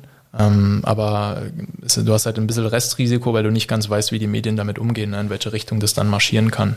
Deswegen ähm, bin ich erstmal grundsätzlich ein Freund, das hinter den Kulissen zu machen und wirklich äh, unter, also in geschlossenen Räumen zu klären und nicht da so an die Presse zu gehen, aber das schaffst du halt nicht immer beim Alaba habe ich natürlich viel zu wenig Einblick, um das zu sagen. Wenn wir Dinge haben, die mal an die Presse gelangen, dann versuchen wir das trotzdem klein zu halten, gering zu gehalten und uns auch in den meisten Fällen gar nicht zu, zu äußern, weil egal was wir sagen, ähm, dann geht es erstmal los. Also dann haben wir was gesagt, dann liegt gefühlt der Ball wieder beim Verein. Das wollen wir gar nicht. Man denkt ja auch vielleicht ein bisschen an eine nachhaltige Geschäftsbeziehung mit so einem Verein. Und dass wenn man auch so eine Dinge, die dann vielleicht unangenehm sind, weil der Verein will den Spieler halten, Berater will den Spieler wegbringen, weiß ich nicht, dass man trotzdem in Zukunft da noch zusammenarbeiten kann. Das, glaube ich, so dieser respektvolle Umgang ist das schon trotz alledem wichtig, egal ob man unterschiedliche Ansichten hat oder nicht. Deswegen würde ich die Presse immer versuchen, ein Stück weit rauszuhalten. Du sagst gerade, man vertritt ja die Interessen des Sportlers, in dem Fall des Fußballers. Und wie schwierig ist es da manchmal, seine eigene Persönlichkeit hinten anzustellen? Ja, wie schwierig ist das? Für mich gar nicht so schwierig, weil ich da kein Ego-Problem habe und ähm, schon immer das große Ganze versuche im Blick zu haben, also zu wissen, okay, wenn es dann jetzt für den Spieler gut ist und wir haben ähm, einen, ich sage jetzt mal, einen Transfer gemacht, der einfach gut für alle Beteiligten ist, auch wenn ich mich in irgendeinem Punkt zurücknehmen musste, dann ist das trotzdem im Großen und Ganzen eine gute Sache. Und da ähm, habe ich auch ein, ein, Beispiel im Kopf, wo ich einfach mal zu einer Vertragsunterschrift gefahren bin ähm, mit meinem Partner und mit noch jemandem, mit dem wir da zusammengearbeitet haben. Und ähm, kurz vor Unterschrift war gewollt, dass ich nicht mehr in den Raum komme. Und ich dachte, okay, also was ist das Problem hier? Also, ich habe hier mitgearbeitet, habe äh, das Ding mit ähm, zum Abschluss gebracht, aber bei, bei dem schönen Part dann, also Unterschrift ist emotional für mich immer was Schönes, ähm, da soll ich dann vor der Tür warten. Aber habe ich relativ, also in dem Moment war es dann so ein Ding, wo du dann entscheiden musst, kommt jetzt dein Ego vor und du sagst, nee, ich komme hier mit rein oder sagst, komm, ich sehe mal das große Ganze, setz mich einfach draußen hin, trinke Wasser und warte halt zwei Stunden. dann habe ich mir für die zwei Stunden Warten äh, entschieden und äh, habe mich danach gefreut, weil es ja für uns als Agentur trotzdem eine schöne Sache war. Auch wenn ich extrem zurückstecken musste, was äh, überhaupt nicht begründet war und mein Anteil da gar nicht anerkannt wurde. Aber es ist dann eine Ego-Sache, wo man sich immer wieder zurücknehmen muss und dann das große Ganze im, im Blick haben muss. Ja, es zeigt ja auch Größe und auf dem Konto kam ja zum Glück trotzdem was an, ne? ja, gut, das, äh, ich habe von Anfang an wurde in dieser Agentur gepredigt, also zum einen, wo ich Spieler dort war, als jetzt auch als, als, als Mitarbeiter, Partner der Agentur, ähm, dass ja wirklich Geld da gar keine Motivation ist. Und das, das leben meine Partner enorm aus, also das ist Wahnsinn, wo ich immer wieder denke, krass, das äh, ist, ist schon top. Und so lebe ich es aber auch aus. Also das meiste, was wir verdienen, das äh, verhandeln wir erst im Nachhinein. Okay. Also es geht erstmal um den Spieler und dann guckst du im Nachhinein, was dann für dich da übrig bleibt. Also oder was du halt dann bekommst dafür. Wenn man jetzt auf die Summen guckt, die da so fließen, kann man sich ja auch vorstellen, wow, da geht ja ein ganz fieser Riesenbatzen auch an die Berater. Also es ist ja Wahnsinn, was da für Summen kursieren. Findest du, das sollte gedeckelt werden? Also mit dem berühmten Salary Cap? Salary Cap ähm, fängt ja dann bei den Spielern an, also müsste ja bei den Vereinen anfangen und dann halt bei den Spielern, weil wir natürlich daran partizipieren, was so ein Spieler verdient. Ich denke, dass unser, also das sowohl, ich bin Freund davon oder ein Befürworter von den Gehältern von Spielern, mache ich mich vielleicht nicht ganz beliebt mit, aber ich eben weiß, was die leisten müssen und was so drumherum auf die zukommt, so dass ich denke, dass es ähm, im Großteil sehr gerechtfertigt ist, was die verdienen, ähm, weil es ja auch einfach durch durch TV-Gelder auch gepusht ist. Also im Endeffekt sind, sind wir das alle, die TV-Gelder bezahlen und äh, deswegen so viel Geld auch im Markt ist. Deswegen bin ich aber dafür, dass es gerechtfertigt ist, was so ein Spieler verdient und dementsprechend auch gerechtfertigt ist, was ein, was ein Berater verdient. Also bei uns ähm, unterschätzt man, glaube ich, diese ganzen Reisetätigkeiten, die man hat, diese Flexibilität. Ähm, auch die Arbeitszeiten, die man hat. Das ist ähm, bei jedem Unternehmer, glaube ich, so, dass man da selbst und ständig ist. Und ähm, deswegen ist es, je nachdem, auf welchem Niveau man da arbeitet, auch gerechtfertigt, welchen Teil man davon abbekommt. Weil früher oder später, wenn es einem Spieler gut geht, geht es uns auch gut. Wenn jetzt so das bekannteste Gesicht, würde ich sagen, ist Mino Raiola. Wie findest du denn seine Verhandlungstaktiken? Also wie würdest du die auf den Punkt bringen im Vergleich zu euren Taktiken? Ich würde ganz gerne mal bei der Verhandlung dabei sein, das muss ich schon mal sagen. Also nicht bei Mino Raiola, aber ist natürlich dann so das äh, bekannteste Beispiel. Aber welche Verhandlungstaktiken er anwendet, das, das also könnte ich jetzt tatsächlich auch nur aus der Presse sagen. Deswegen sage ich dazu lieber nichts, weil da weiß ich auch nicht, ob es jetzt wirklich stimmt. Aber in der Verhandlung hängt es natürlich erstmal davon ab, welchen Spieler du hast, wie, wie stark deine Position ist und welche Argumente du hast, um deine Position auch zu verteidigen. Und ähm, dementsprechend kannst du dann halt hart oder weniger hart verhandeln. Aber das ist ja sehr, sehr individuell. Also manchmal musst du auch genau das annehmen, was da auf dem Tisch liegt, weil du einfach keine Argumente hast, ähm, um da mehr rauszuholen. Aber das hängt ja wirklich von jedem Spieler ab, von jedem ähm, Verein ab und auch von der Gesamtsituation. Also, ja. Nehmen wir an, ich wäre Spieler von dir. Mhm. Ähm, würde ich äh, sagen, du in die Region will ich eigentlich nicht unbedingt, auch wenn ihr von der Entwicklung her seht und sagt, ähm, wir sehen aber schon das für dich als einen guten Weg. Wie sehr setzt man sich da als Berater durch und wie sehr hört man so auf die Wünsche des Spielers? Die Entscheidung trifft schlussendlich der Spieler. Also es würde ihn niemand zwingen, irgendwas zu unterschreiben etc. Das, das kann man nicht. Also das, das, das macht dann schon er. Aber natürlich ähm, gibt man seinen Rat und auch also sportlich seinen Rat, wo man dann sagt, das ist für deinen Weg wahrscheinlich gerade das Beste und ähm, auch der Markt gibt vielleicht gerade nicht viel her. Wenn jemand nicht in eine bestimmte Region ziehen will, dann ist das okay. Da muss man schauen, was für Alternativen es gibt. Wenn es die nicht gibt, dann ähm, muss man halt durchaus darüber nachdenken, um doch in die Region zu gehen, weil bevor man dann arbeitslos ist, muss dann jeder für sich wissen, ob man es machen will. Aber wir können Impulse geben, wir können immer Ratgeber sein und äh, in den meisten Fällen hören auch Spieler dann auch uns, auf uns oder vertrauen uns da auch, aber im Endeffekt treffen sie auch selbst die Entscheidung. Was ist so, wie, wie gehst du vor strategisch? Also sagst du, hm, als erstes zählt für mich, ist es ein Ausbildungsverein oder für mich zählt das, dass man da gut Geld verdient. Was, was sind so die Punkte, auf die du achtest? Also total individuell. Je nachdem, wenn, wenn du einen Jugendspieler hast oder einen jungen Spieler hast, der Spielzeit braucht, brauchst du natürlich einen Verein, wo die Wahrscheinlichkeit groß ist, dass er spielt. Ähm, wenn es ein Spieler ist, der optimal zu so einem RB-System passt, dann musst du zusehen, in einen der, der RB-Vereine zu, äh, zu kommen, weil da einfach die Strategie ja wirklich identisch ist, nahezu identisch ist. Ähm, und dann gibt es mit Sicherheit auch Angebote, die man finanziell nicht ausschlagen darf, weil es vielleicht äh, die Generation oder die kommenden Generationen des Spielers absichern. Gibt es mit Sicherheit auch. Und das ist aber total individuell betrachtet, wo man einfach mit dem Spieler und dem Umfeld dazu sprechen muss, was dann jetzt sinnvoll ist, an, auf, an welcher Stelle der Karriereleiter man gerade ist und welche Sache man dann da annimmt oder welchen Weg man gehen will. Jetzt habt ihr aber nicht nur Spieler unter Vertrag, sondern ihr habt auch Trainer unter Vertrag. Und wie schnelllebig da das Geschäft ist, kennen wir alle aus den Medien, also ich vor allem aus den Medien, du wahrscheinlich aus deinem Job. Ähm, wo ist der Unterschied in der Betreuung von Trainern und Spielern? Ich muss einen Punkt nur kurz erwähnen, weil du es gerade gesagt hast, dass wir die unter Vertrag haben. Wir arbeiten grundsätzlich ohne Verträge. Wir sind, glaube ich, eine der wenigen, die das machen, aber es gibt keine Verträge zwischen unseren Klienten und uns.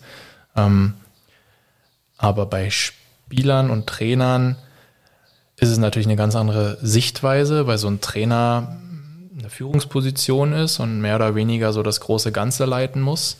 Und bei einem Spieler ist ja dann schon sehr um individuelle Sachen geht. Also ähm, für den Spieler freue ich mich individuell, wenn er ein Tor schießt. Beim Trainer ist es mir egal, wer aus der Mannschaft das Tor schießt. Das ist so, glaube ich, in der sportlichen Betrachtung schon mal ein bisschen größerer Unterschied. Und ähm, ansonsten ist das auch individuell gestrickt. Also wir haben Trainer, mit denen gibt es jeden Tag Dinge, die man angehen muss, auch aus dem privaten Leben etc., wo man sich einfach drum kümmert. Ähm, hängt natürlich stark davon ab, welche, welche Ebene man hat, welche emotionale Bindung man hat. Aber im Großen und Ganzen ist es, glaube ich, dieses ähm, vom, vom Individuum auf die große Gruppe zu schauen, das ist so der größte Unterschied. Der Spieler schaut da immer sehr nach sich und muss gucken, wie ihm das Gefühl gibt, wie er sich mit in die Mannschaft einbringt und ein bisschen mehr den, den Weitwinkel hat. Und der Trainer äh, muss halt diesen gesamten Weitwinkel haben, um, um alle irgendwie mit ins Boot zu nehmen und allen auch das Gefühl zu geben, dass sie hier ein Team von, ein Teil von sind, um da auch erfolgreich zu sein. Gebt ihr euren äh, Trainern so ein bisschen, weiß ich nicht, so Seminare zur Persönlichkeitsbildung, wo ihr sagt, oder ist das sowas, was, was man da mal andenken könnte, dass man sagt, hey du, ich will, dass du menschlich dich auch immer fortwährend entwickelst? Oder guckt ihr, dass ihr da schon nur Trainer habt? Also ich glaube, Horst Steffen ist auch mit euch in Verbindung. Ja. Den Horst Steffen finde ich persönlich auch so einen mega sympathischen Menschen. Da würde ich jetzt nicht denken, dass der sowas bräuchte. Aber wenn man jetzt einen jungen Trainer hat, äh, könnte ich mir vorstellen, dass man dem vielleicht auch noch so ein bisschen die Karriere pushen will in die Richtung. Ja, also, also Horst Steffen, muss ich, kann ich nur bestätigen, ist ein wahnsinnig sympathischer Mensch, der auch von einer ähm, Persönlichkeit her, also ist jemand, wo, wo ich extrem viel lernen kann. Also er kann nichts von mir lernen, das glaube ich nicht, aber äh, ich auf jeden Fall von ihm. Deswegen ähm, gibt es da in, in, den Punkten nicht viel, also was man da mit auf den Weg geben kann. Das ist dann schon wahrscheinlich eher so diese, diese Präsenz am Markt, diese Verträge einfach mit zu überprüfen und die mit zu gestalten. Das ist dann, glaube ich, schon der größere Punkt. Aber natürlich bei jüngeren Spieler, äh, Trainern ist es auch von denen meistens gewollt, dass sie ein paar Hilfestellungen haben und ähm, mal ein paar Fragen haben, wie sie sich wo weiterentwickeln können.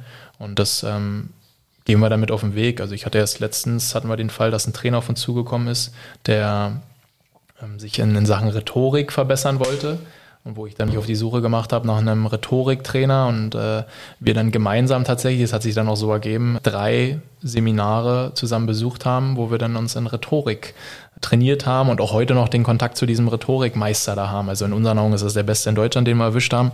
Und äh, das ist jetzt in diesem Jahr haben wir das erst sogar abgeschlossen. Aber so eine Sachen gibt es dann halt auch, dass wir sowas mit pushen und wenn es dann geht, in dem Fall was optimal, jetzt auch aufgrund von Corona, dass ich dabei sein kann. Sowas ähm, verbindet natürlich extrem, wenn du da sechs Seminartage hast, die, äh, wo du über Rhetorik sprichst und äh, in irgendwelche Reden gehst und dich da gegenseitig siehst. Ja, das machen wir schon auch. Ja, schön. Äh, sprachlich hast du gesagt, entwickelst du dich auch weiter, hast Französisch. Was ist jetzt so eine Sprache, wo du sagst, hey, das muss ich noch lernen, das brauche ich dringend? Also mein Plan sieht vor, dieses Jahr mein, mein Französisch dann abzuschließen, ähm, erstmal abzuschließen, sodass ich da halt mehr oder weniger verhandlungssicher bin. Da bin ich auf einem ganz guten Wege schon. Im nächsten Jahr will ich dann nochmal einen Business-Englisch-Kurs weitermachen, weil ich da trotz alledem schon ganz gut spreche. Und dann wird die spanische Sprache, glaube ich, mich nochmal ein bisschen herausfordern, weil da weiß ich gar nichts und das, glaube ich, wird aber für meinen Job, für den Beruf nochmal ganz spannend. Ja, also dann nehmen wir den nächsten Podcast auf Spanisch auf, gibst du halt Bescheid, wann, wann das dann soweit ist, ne? Ungefähr so, ja. Also ich bin zweisprachig aufgewachsen, ich denke. Spanisch? Hm? Ach du Scheiße. Also schon die richtige Sprache angesprochen. Ja, ich dachte, genau. jetzt kommst du mit Französisch. Ich dachte, okay, dann musst du jetzt Französisch sprechen. Nicht, dass du da Fehler machst, aber. Also ich äh, bin auch in Paris geboren, tatsächlich. Hm? Also ich äh, kann da nicht so also viel von für. Mir aus können wir wechseln. Ich weiß nicht, ob unsere Hörer das gut finden, aber wir könnten. Nein, alles gut. Äh, ich will dich jetzt nicht testen. Ich glaube dir das. Aber so interessant ist ja schon. Ähm, muss man sprachgewandt sein? Wahrscheinlich schon in deinem Job. Sollte man viele Sprachen sprechen? Es öffnet Türen, würde ich sagen. Also gerade zu Spielern. Ich habe es ja mit Benjamin Pavard erwähnt. Also ich hätte keinen Bezug zu ihm, wenn ich nicht Französisch sprechen würde, weil er nur Französisch gesprochen hat. Und ähm, es öffnet Türen und macht für mich die Arbeit natürlich deutlich leichter, ähm, mit anderen Vereinen zu sprechen, zu verhandeln etc. und da meine Expertise mit reinzubringen. Und da sehe ich gar kein Entwicklungsende, was Sprachen betrifft, weil das mag ich, macht mir Spaß.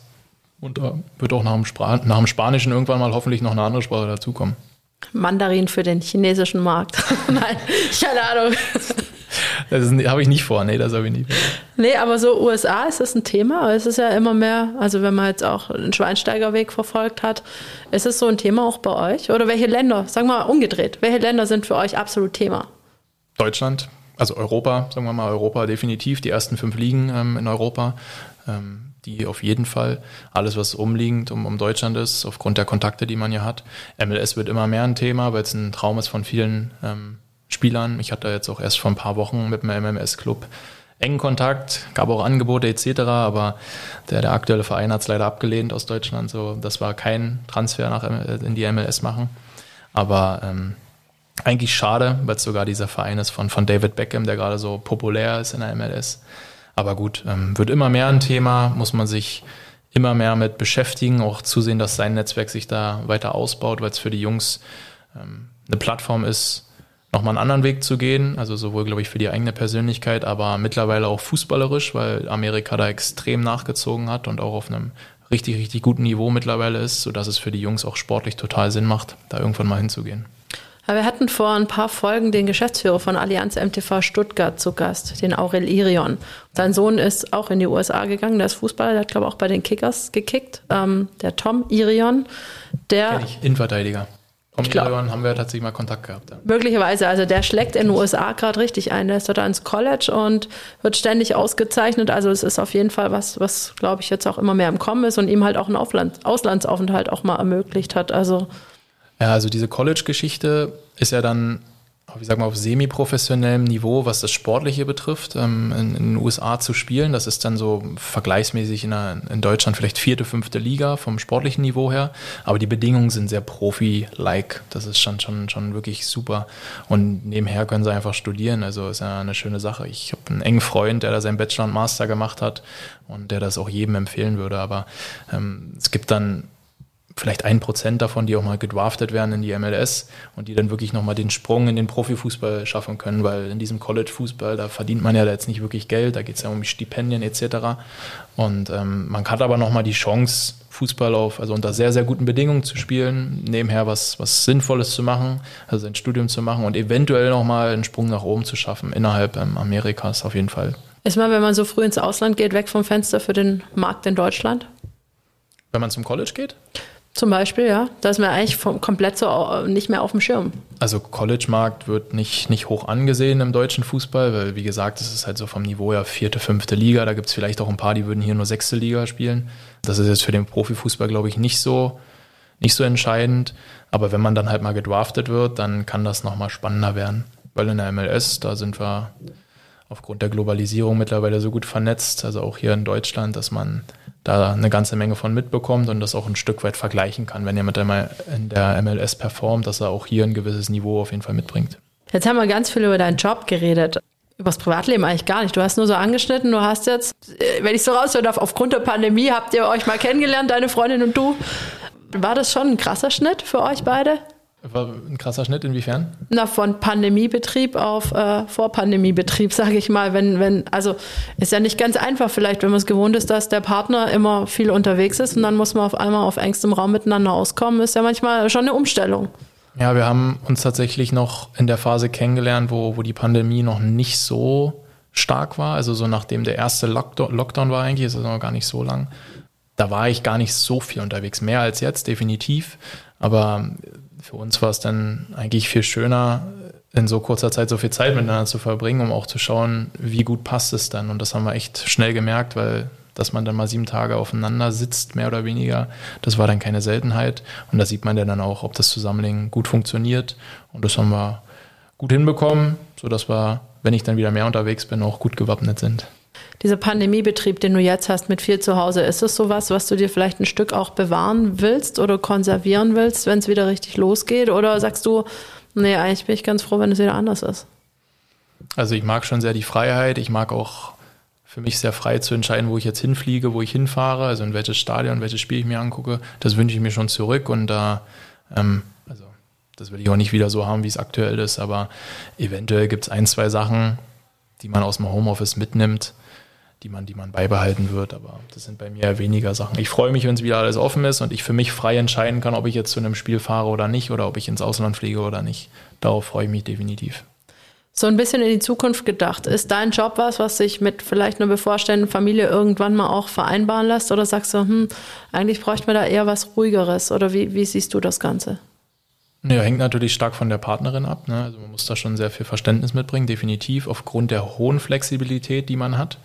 Aber es gibt natürlich auch ruhigere Phasen, wo man viel Zeit miteinander verbringen kann. Und ähm, ich glaube, man muss sich da ein Stück weit verabschieden von diesem, ähm, ich arbeite Montag bis Freitag und Wochenende ist Familienzeit. Das, das ist bei mir dann halt nicht so der Fall.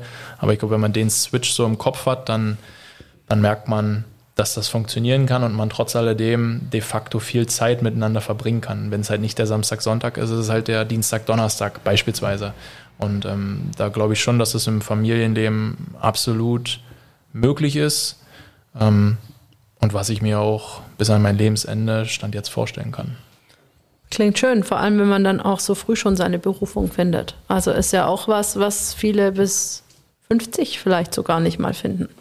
Ja, das stimmt. Das habe ich auch ähm, bei vielen ehemaligen Mitspielern, merkt man das ja, die dann vielleicht jetzt so in der Phase sind, wo man einen neuen, also aus dem Fußball raus muss, einen neuen Job ähm, suchen muss.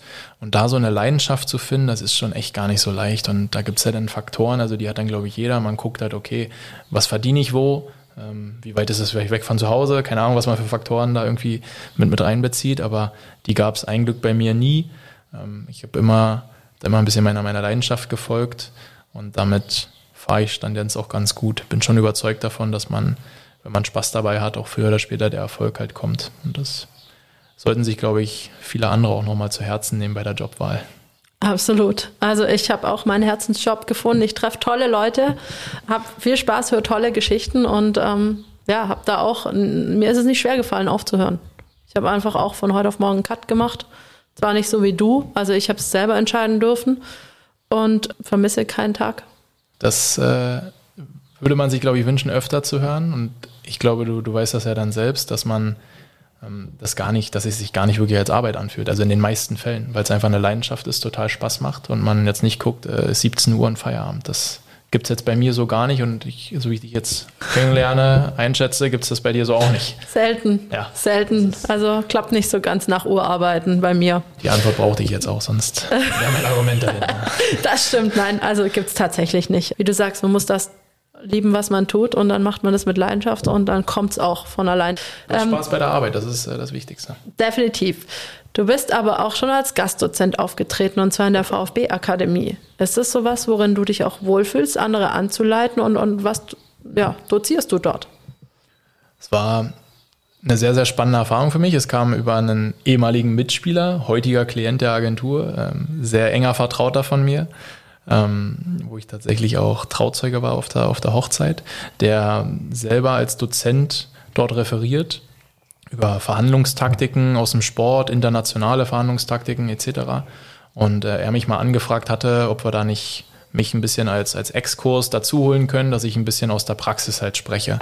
Und ähm, aus den geplanten, ich glaube, maximal zwei Stunden wurden irgendwie fünfeinhalb, die ich dann da war und äh, mit den ganzen Leuten referiert habe. Und es ging eigentlich, ging es um ganz banale Dinge, wie ich mich auf eine Verhandlung vorbereite, wie man eventuell eine Verhandlung auch führt und was man so im Vorfeld beachten sollte. Und das, das habe ich da referiert. Das waren vielleicht zwei, drei Stunden, je nachdem, wie die Truppe da auch mitmacht, aber die war damals äh, super. Und dann haben wir da noch ein paar Praxisbeispiele gemacht, wo die ähm, Studierenden einfach untereinander mal verhandeln konnten oder auch mit mir verhandelt haben und wir dann ein bisschen geübt haben, wie es dann in der Praxis aussehen könnte. Aber hat extrem viel Spaß gemacht, kann ich mir auch in Zukunft definitiv vorstellen. Ähm, ich habe das auch schon mal an der Uni auf Mallorca gemacht, das ist eine deutsche Uni, die haben mich auch mal eingeladen und da war das eine, eine ähnlich coole Geschichte. Könnte ich mir öfter vorstellen, macht Spaß und äh, wenn man so eine schönen Studierenden hat, wie, wie ich sie bisher hatte, dann macht das noch mehr Spaß, weil die Interaktion einfach extrem gegeben war und das war eine coole Erfahrung. Ja. Ja, klingt auf jeden Fall ganz danach, als ob du dort auch Spaß hattest. Ja. Ist es was, wo jemand aus dem normalen Arbeitsumfeld auch sagen könnte, hey du, vielleicht du, du bist ein cooler Typ, du, ich habe jetzt deinen Podcast gehört, kannst du mir ein paar Tipps geben für meine nächste Vertragsverhandlung? Würdest du dir das zutrauen? Zutrauen definitiv, ist äh, irgendwo auch mein, mein Job. Ähm, ja, kann ich mir zutrauen. Würde ich mir zutrauen, würde ich mit Sicherheit auch machen. Also abonniert unseren Seitenwechselkanal, zum Beispiel auf Insta oder Facebook. Und dann leiten wir natürlich alle Anfragen weiter, ne?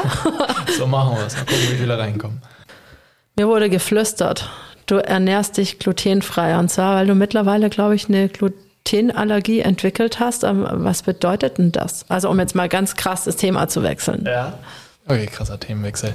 ähm, ich hatte ja ursprünglich, also vor gar nicht so langer Zeit habe ich erwähnt, dass äh, ich Trauzeuge war bei einer Hochzeit und äh, der mein ehemaliger Mitspieler und jetziger Klient auch, äh, mit dem habe ich damals, als wir zusammen gewohnt haben, haben wir uns mal ein bisschen über alternative Ernährungsformen erkundigt und haben dann mal ein paar Bücher gelesen und ein paar Sachen ausgetestet. Und dabei kam tatsächlich raus, dass ich eine Glutenintoleranz habe, was natürlich dann mein Leben irgendwie ein bisschen auf den Kopf gestellt hat. Also alles, was mit, mit Mehl zu tun hat, äh, sämtliche, also Brot, Nudeln, Pasta, Pizza, was weiß ich, alles äh, zählt er dazu. Ähm, das, das kann ich alles nicht essen, weil ich es nicht vertrage und äh, da dann auch extreme Magen-Darm-Probleme habe. Deswegen ähm, hat sich das so mit der Zeit herausgestellt, war dann natürlich auch beim Arzt und habe mich da testen lassen.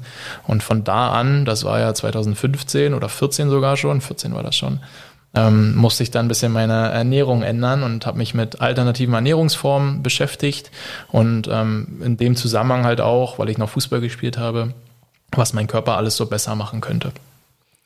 Okay, also ich weiß ja nicht, wie deine Ernährung davor war, aber ich glaube, du bist Pasta-Liebhaber gewesen. Alles. Pasta, Pizza, Brot, alles, was dazugehört, was lecker ist. Ich esse immer noch leidenschaftlich gern und viel und äh, habe das alles auch extrem geliebt. Es war damals schon schwierig, weil es gar nicht so viele glutenfreie Sachen gab. Das war extrem schwierig, äh, da irgendwie Alternativen zu finden. Aber es ging ja dann irgendwann nicht mehr anders, deswegen musste ich es schauen. Heutzutage ist es äh, tiefenentspannt.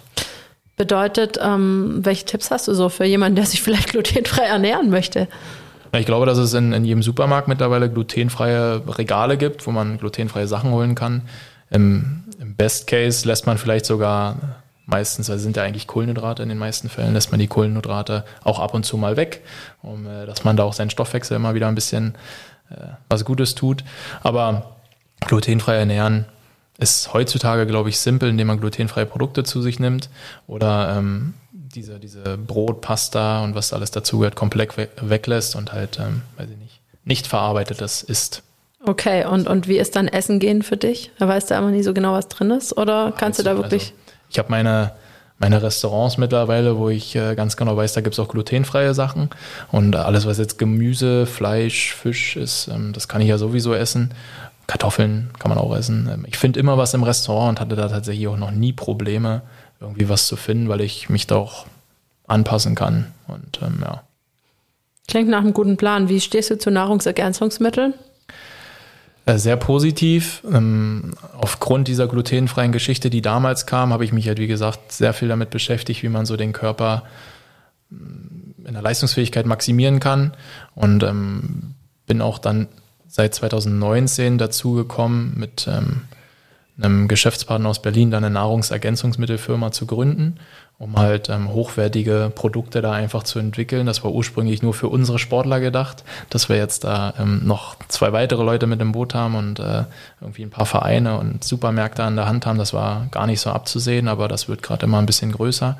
Aber da stehe ich natürlich sehr positiv zu und bin deshalb auch extrem im Thema drin, weil das jede Woche bei uns in den Calls Thema ist, welche Produkte dann jetzt also sinnvoll sind, welche Zusammensetzung man da findet und welche Vitaminpräparate man damit einbauen kann. Deswegen ähm, bin ich da sehr offen für, halte, halte das für sehr, sehr sinnvoll und äh, ja. Also pro Sublimieren. Unbedingt. Ich glaube, dass unsere Ernährung nicht ganz so ausreicht, so wie wir es äh, nur so machen. Deswegen ist das ein guter Zusatz, den man da zu sich nehmen kann. Und gerade im Leistungssport ist das unabdinglich. Also da braucht man es. Definitiv, also bin ich ganz bei dir auf jeden Fall. Ähm, seid ihr schon am Markt oder kommt ihr an den Markt oder wie, was kann ich mir darunter vorstellen? Wir sind, ähm, also at its best heißt die, heißt die Firma von seiner besten Seite auf Deutsch, ähm, mit, mit Sitz in Berlin. Die gibt es seit April 2020 ist die online. Wir sind während Corona online gegangen, über, über einen Online-Shop.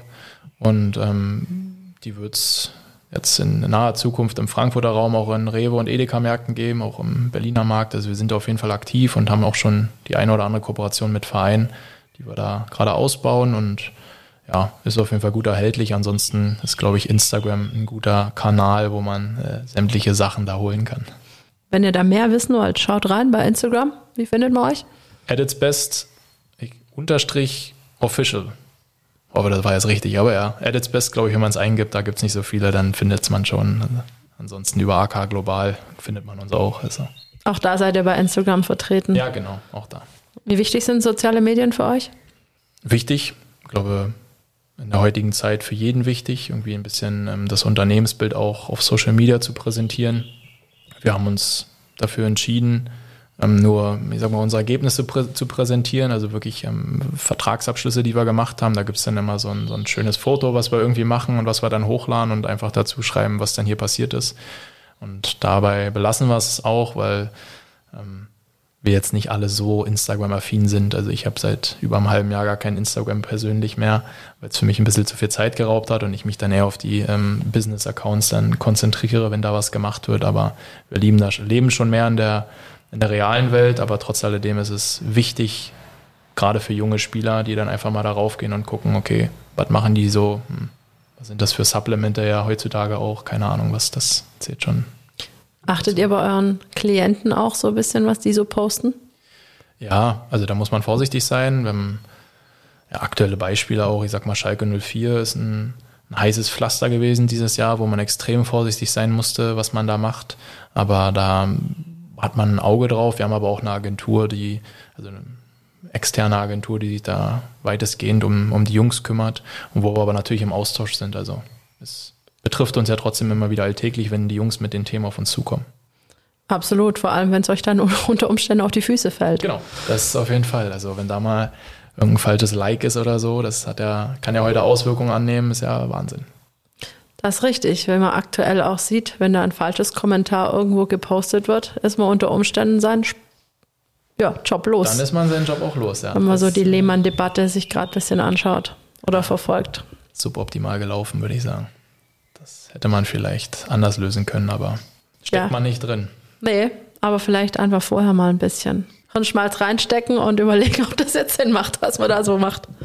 Aber gut, Teile ich deine Meinung, ja. genau. Wenn wir jetzt in Richtung Zukunft blicken, wie stellst du dir deine Zukunft vor? Gar nicht groß anders als jetzt. Also ähm, natürlich ein bisschen mittelfristig gedacht, mit einer, mit einer Familie, mit einer eigenen Familie. Ähm, aber ansonsten in der, in der gleichen Agentur, wo ich jetzt arbeite und äh, in der gleichen Funktion, hoffentlich, dass die Agentur dann noch ein Stück weit ähm, ein Stück weit größer wird, wir noch mehr so schöne Momente verbringen können, wie mit Benjamin Pavard etc. und noch mehr solcher Deals machen können.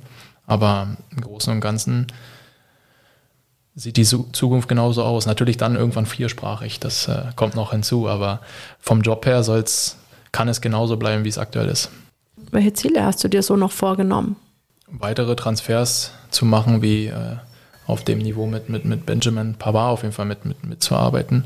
Ich habe innerhalb der Agentur noch ein paar Ziele, die ich jetzt aber so nicht, nicht nennen möchte, weil sie sehr intern sind.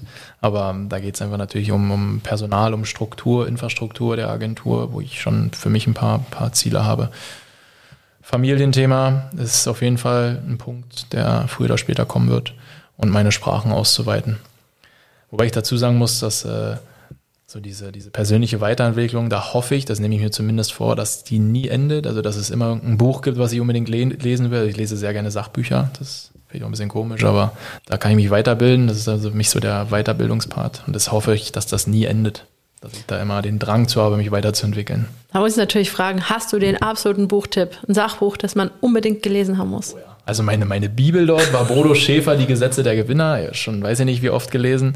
Ähm, ja, Bodo Schäfer, die Gesetze der Gewinner, kann, glaube ich, auch jeder, der nicht aus dem Sport kommt, einfach lesen. Ist ein traumhaftes Buch und ein, ein toller Kerl. Ja. Ich glaube, ja. Also ich habe es auch schon gelesen tatsächlich. gelesen? Ja. Ah, ja. Ich habe es zu Hause. Ich finde es nicht schlecht. Ich bin mehr so der Christian Bischoff-Typ. Habe ich letztens einen Podcast mitgehabt Ja. mit Christian Bischoff. Hast du? Er hatte ähm, in einer Runde mit René Borbonus tatsächlich, äh, der Rhetorikmeister in Deutschland, wo wir beim Seminar waren, gab es da so eine Runde, wo man sich einkaufen konnte und da war Christian Bischoff und dann waren wir auch ein bisschen im Austausch und er steckte jetzt auch aktuell mit einem unserer Trainer im Austausch, ob die zusammenarbeiten. Deswegen ähm, gab es da schon eine gewisse Verbindung zu. Ja, also um zur Erklärung für alle, die nicht wissen, wer Christian Bischoff ist. Christian Bischoff war Ex-Basketball-Profi, musste auch relativ früh aufgrund einer Rückenverletzung seine Karriere beenden, wurde dann, glaube ich, jüngster Trainer. Ähm, ist 26. mit 26, also ähnlicher Werdegang wie du, so ein bisschen. Also das ehrt mich sehr, aber Auf er hat schon einen krasseren Weg hingenommen. Auf einer anderen Ebene Ja, natürlich. Aber trotzdem, gleiche Geschichte vom Start bis, zum, bis zur Berufung, einfach äh, aufgrund einer kompletten Lebenseinschnitt, ja, einem Le Lebenseinschnitt, musste er seine Richtung komplett ändern und äh, ist jetzt so Speaker geworden mittlerweile und Motivationstrainer und hat unglaublich coole Ansichten, wie ich finde. Mega. Der Podcast von ihm ist ja, oder die Podcasts sind auch sehr empfehlenswert. Also ich mag ihn auch, ja. Neben unserem natürlich. Na klar. Genau. Ja, aber jetzt nochmal, um, um von Christian Bischof abzulenken, so abschließend. Wir haben jetzt schon über eine Stunde gequatscht und es war unglaublich spannend, hat mir sehr viel Spaß gemacht. Was sind denn so deine Träume? Meine Träume. Ähm, ich habe, was das Reisen betrifft, noch ein paar, paar Träume. Ich will ein paar mehr schöne Ecken am, auf der Welt noch entdecken. Aber ansonsten geht es einher mit meinen, mit meinen Zielen im, im Beruf und mit meiner Familienplanung. Das ist sehr gleichgesetzt. Also die Ziele, die ich da habe, sind für mich auch Träume. Das kann ich gar nicht anders sagen. Hinzu kommt die Reiserei, die dazu ist. Bin ich ganz bei dir. Ich drücke uns die Daumen, dass wir irgendwie bald wieder reisen können, bald wieder so das Leben führen können, das wir uns, ja, an das wir uns gewöhnt haben. Und sag vielen, vielen Dank für die tollen, tiefen Einblicke, auch deine Offenheit und ja, hat Spaß gemacht. Mir hat es auch sehr viel Spaß gemacht. Vielen Dank für die Einladung und äh, hoffentlich bis, bis bald und bis zum nächsten Mal. Ja, auf Spanisch dann, ne? Ja, vielleicht erst Französisch und dann machen wir mal Spanisch. Ja, schauen wir mal. Wie auch immer.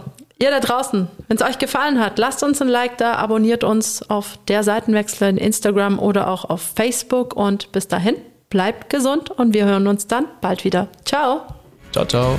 Hitradio Antenne 1. Seitenwechsel. Der etwas andere Sporttalk. Hol ihn dir als Podcast, wann und wo du willst. Alle Folgen, alle Infos, jetzt auf antenne1.de.